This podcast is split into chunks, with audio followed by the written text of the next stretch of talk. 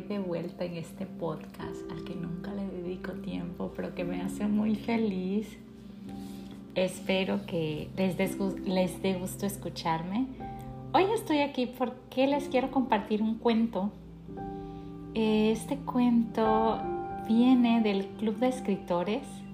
Es un club que es de España, pero reúne a gente que le gusta la literatura y tiene inquietud de, escribir. Entonces hay retos en los que podemos compartir nuestro gusto por la lectura, por la escritura y podemos aprender algunas nuevas técnicas.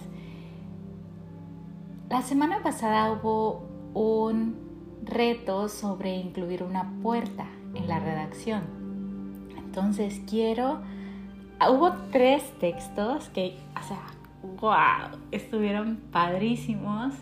Eh, uno de una chica de Guatemala, el otro de una chica argentina que vive en México y el último de un uruguayo. Eh, padrísimos los textos. Entonces yo así como que dije, ¿por qué no los comparto? O sea, están tan buenos, me hacen tan feliz que ¿por qué no los comparto? Entonces voy a empezar con Ana Fortuny. Ana Fortuny es de Guatemala y ella fue la que ganó. Así que se merece estar aquí. Les voy a leer el texto. Espero que no cometa muchos errores en mi lectura. Es la, les voy a confesar, es la segunda, tercera vez que intento leerlo espero que no me salga muy mal. La primera vez estaba demasiado feliz, eh, demasiado feliz para un texto tan doloroso como puede ser eh, imaginar una, una violación. Y la segunda vez que lo leí, hagan de cuenta que la voz se me hizo chiquita. Entonces quiero ver si lo puedo leer con buen volumen y haciendo honor al detalle que tiene Ana Fortuny para, escribir, porque es muy precisa. Eh, se lee su texto con mucha facilidad, pero aparte tiene el poder de comunicarte, eh, de hacerte sentir todo lo que ella quiere que sientas. Entonces, eh, voy a empezar a leer, espero que no cometa errores. es la última vez que lo puedo leer porque ya es momento de que mi hijo se despierte. Así que ahí les voy. El texto se llama Pirañas, la escritora Ana Fortuny. Caminamos en fila india por el pasillo. Eran las 10 de la mañana. Si hubiera sabido lo que me esperaba detrás de la puerta, nunca habría llamado. Belén llevaba libros, Claudia arrastraba la pizarra portátil y yo cargaba papel, marcadores y lápices. Nos acompañaban cuatro escoltas armados. El jefe de los presos había accedido a recibirnos, junto con 10 compañeros que él había seleccionado de los más dóciles según sus palabras. Me paré frente a la puerta de metal color beige pintarrajeada con mensajes cortos. De aquí no sale vivo nadie. El que avisa no traiciona. Es rico meter la daga. ¿Daga? Le preguntamos al teniente escolta. Es común que tengan, nos contestó. También verduguillos y hojas de afeitar. No se imaginan lo que pueden hacer con una de esas. Tragué saliva. Vi pálida Claudia. Belén estaba entera. Nos recomendaron llevar pantalones y blusas cómodas. Nada tallado. Belén había propuesto organizar una biblioteca y un círculo de escritura. Visitaríamos a los reos una vez al mes y después de varias sesiones publicaríamos sus relatos en un formato artesanal. Organizamos el proyecto, Belén buscó los contactos, hizo llamadas durante nueve meses, habló con personas influyentes y por fin había llegado la fecha. Ella había pensado en la cárcel de máxima seguridad, pero el director de presidios le dijo que ni loco nos dejaría entrar allí. Así que lo dejamos a su discreción y él nos envió, envió al centro carcelario número 23, vulgarmente llamado Las Pirañas. Toca el timbre. Un sonido chirriante rebotó por las paredes y llegó a nuestros oídos. Cerré los ojos, se abrió la puerta y entré. Mis amigas se quedaron atrás.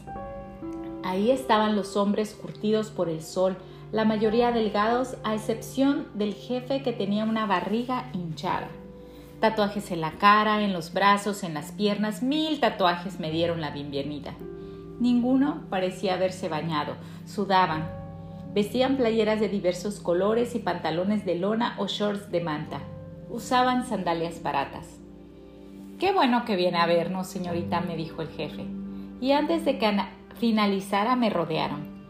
En medio de un círculo de cocodrilos mi cuerpo se transformó en un pedazo de carne cruda. Se me acercaban por turnos para olerme. Paralizada, algo en mi interior me obligaba a seguir así, quieta, sin proferir sonido, sin respirar. Fijé la mirada en un punto del muro perimetral, como si midiera la distancia que tendría que correr y saltar para salir de allí, una distancia enorme, si tomaba en cuenta el salto que debería dar debería dar para pasar encima del rasor electrificado. Imposible. Me aferré a las resmas de papel. El más joven me arrebató la bolsa con los marcadores. No vas a necesitar esto, me dijo. Los escoltas no aparecían, o tal vez me veían ahí, pero no podían intervenir para no empeorar, empeorar la situación. Señor Solano, le dije recordando su apellido, estamos aquí para armar la biblioteca y para que nos cuenten sus historias. Primero desembuchará la suya, me contestó. ¿Tiene calor? Se nos ha puesto mojadita. A ver, le quitaremos la blusa. Encueradita entrará en confianza. Carmelo y Chorro, ayúdenla, ordenó. Con gilets, con gilets me cortaron la blusa. Había calor, pero sentí frío. Temblé. Temblé por el calor, el frío, los bigotes ralos, la mugre debajo de sus uñas, los miembros erectos que se veían como pequeños bultos definidos en sus pantalones, los tatuajes de calaveras y de cruces. Temblé por mis pezones acariciados por la navaja de afeitar, por las manos que intentaban abrir mis piernas, por los dedos que lograban el fin, al fin abrirse paso y penetrarme. Temblé por las bocas y la saliva que les corría por la comisura de los asquerosos labios, por el escupitajo que se estrelló en mi frente. Alguien tocó el timbre de nuevo. Abrí los ojos. Un guardia de la sección quitó los candados por dentro y nos dejó pasar. Al fondo a la derecha, nos dijo con una mueca compasiva. Lo siento, Belén. ¿No puedo entrar ahí? le dije. Aquí está el papel. Las esperaré en el carro. Y eso hice. Esperé tres horas hasta que salieron, cada una con una sonrisa y los primeros relatos de las pirañas. ¿Qué les parece? Eh, siento que mm, puede el final puede prestarse a muchas interpretaciones. Hay algunos de, mis compañeros que pensaron que la violación se consumó, eh, otros pensamos que solo se la imaginó, pero eh, la facilidad que tiene Ana para comunicar esta sensación tan desagradable eh, es indiscutible. la felicitamos mucho, se lo merece, o sea, se merece haber ganado el reto de la semana esta es, eh, ganó el reto de la gente latina, porque también hay un grupo que hay en España. Pero este fue eh, el grupo de la gente de Latinoamérica y a mí los textos les digo que me fascinaron. Eh, voy a compartir los otros dos, así que no crean que se van a librar de mí.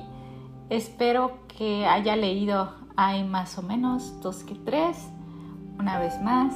Aprovecho para felicitar a Ana Fortuny con su texto Pirañas. Es, vaya, un placer leerla, eh, tomarse un cafecito, y, leer qué, puede crear.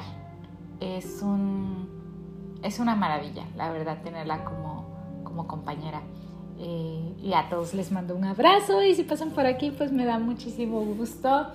Espero que no los haya agobiado con mi forma de leer, pero pues lo intenté ya por tercera vez, así que ya con esto, eso se terminó. Y de aquí hasta el siguiente texto. Un abrazo.